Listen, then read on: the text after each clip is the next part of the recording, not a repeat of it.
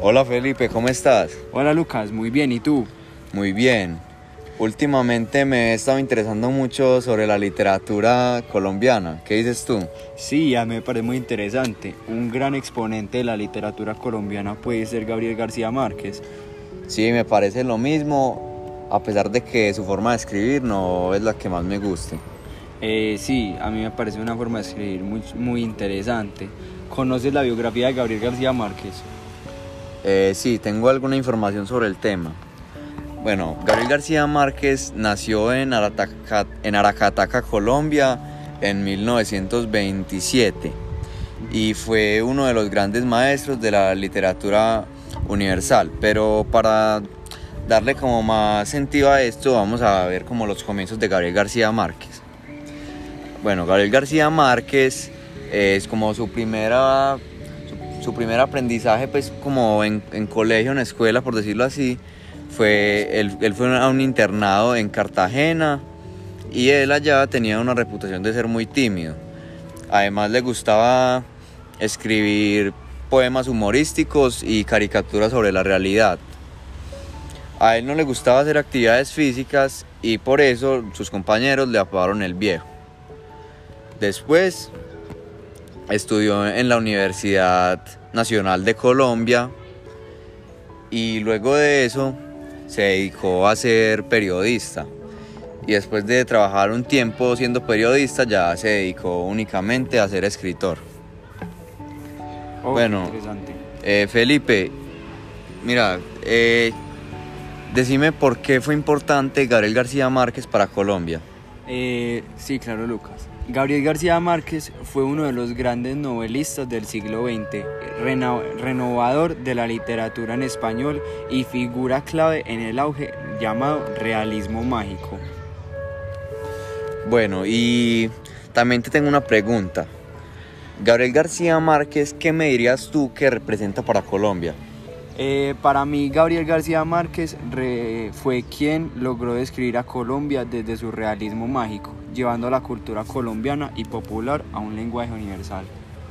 Eh, Lucas, te pregunto, ¿conoces la causa de muerte de Gabriel García Márquez? Sí, mira, Gabriel García Márquez, a Gabriel García Márquez se le diagnosticó un cáncer linfático en el año 1999 y él luchó muchos años contra este, pero el 14 de abril de 2014 eh, murió en México. Bueno, ahora me puedes decir tú, por favor, qué premios ganó y para ti cuál es el más importante. Claro que sí.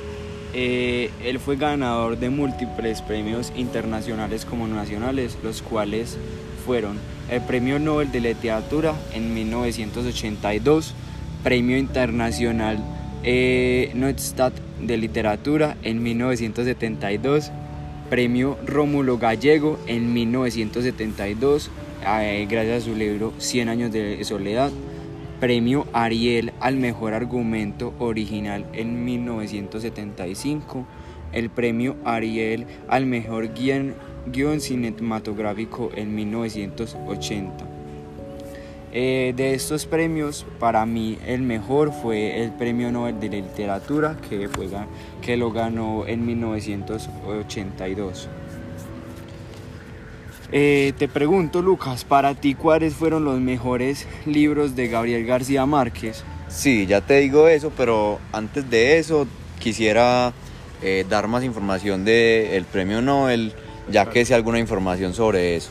Listo. Bueno, eh, Gabriel García Márquez ganó el premio de literatura eh, gracias a su obra 100 años de soledad, pero a él no le gustó que le dieran el premio porque ese premio originalmente era para otra persona, pero no se lo pudieron entregar a esa otra persona y por ende se lo dieron a Gabriel García Márquez.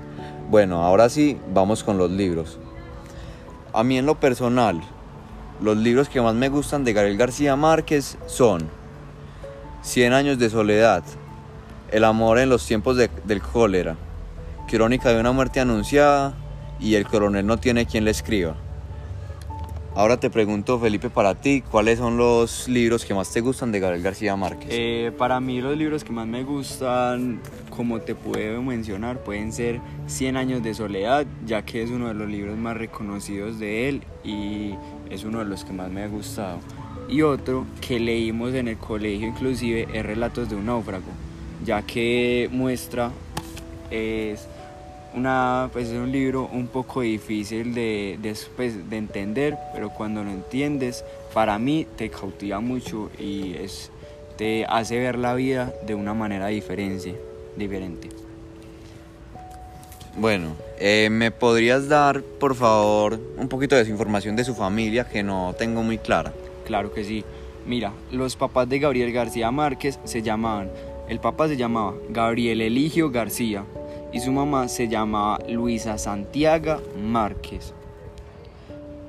Eh, y Gabriel García Márquez tuvo dos hijos, los cuales se llamaban Rodrigo y Gonzalo. Y eh, con su esposa, la cual se llamaba eh, Mercedes Bacha Pardo. Ok. Eh, te pregunto, Lucas, ¿sabes cuál era la inspiración de Gabriel García Márquez? Eh, sí. La inspiración de Gabriel García Márquez era... A ver, no la tengo muy clara y las fuentes no son confirmadas, pero lo que se dice es que la inspiración de Gabriel García Márquez era el Caribe colombiano y especialmente Barranquilla, que fue el lugar donde vivió un largo tiempo. Esto, esto se puede ver en algunos libros con reflejado. Bueno, eh, ahora Felipe, te tengo una pregunta para ti. Eh, ¿Qué géneros literarios escribía Gabriel García Márquez? Eh, bueno, los géneros literarios que escribía Gabo eran novelas, cuentos, crónicas y reportajes. Ok. Eh, Lucas, te pregunto, ¿sabes cuántos años estuvo activo Gabriel García Márquez como escritor? Eh, sí, Gabriel García Márquez fue un escritor activo desde 1947 hasta el año 2010. Bueno, Felipe, ahora te quiero preguntar una cosa. Claro que sí, cuéntame. No sé si sabes que Vargas Llosa le dio un puñetazo a Gabriel García Márquez porque Gabriel García Márquez le estaba tirando los perros a la mujer de él. Dime qué opinas Eh, sobre eso. Sí, eh, sé un poco de esto. Me parece muy interesante. La verdad, no estoy de acuerdo con la conducta de, ni, ni de Vargas Llosa ni la conducta de Gabriel García Márquez. Pero bueno, es lo que pasa.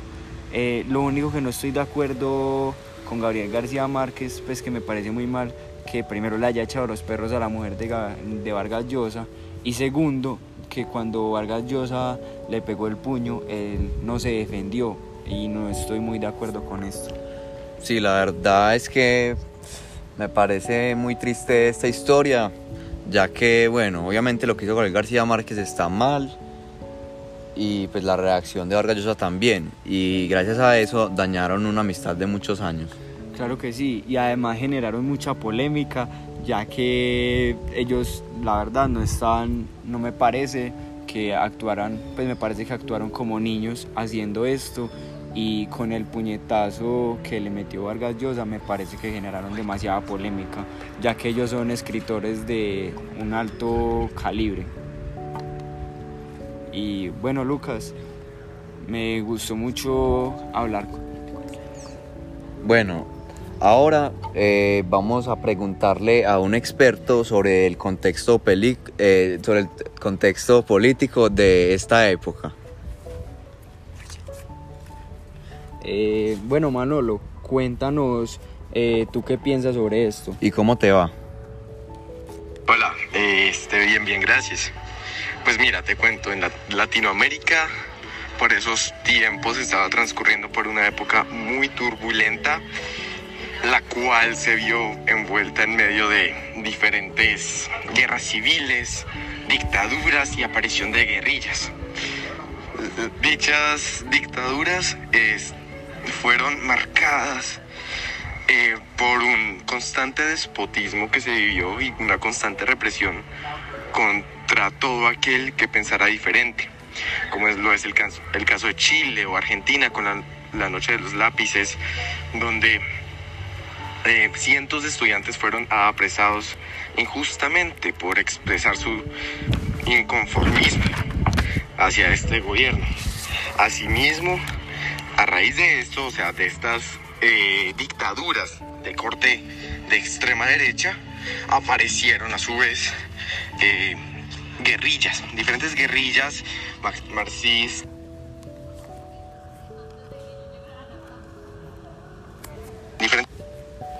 Eh, diferentes guerrillas marxistas, leninistas, que lo que pretendían en un principio, claro está, era derrocar estas diferentes dictaduras.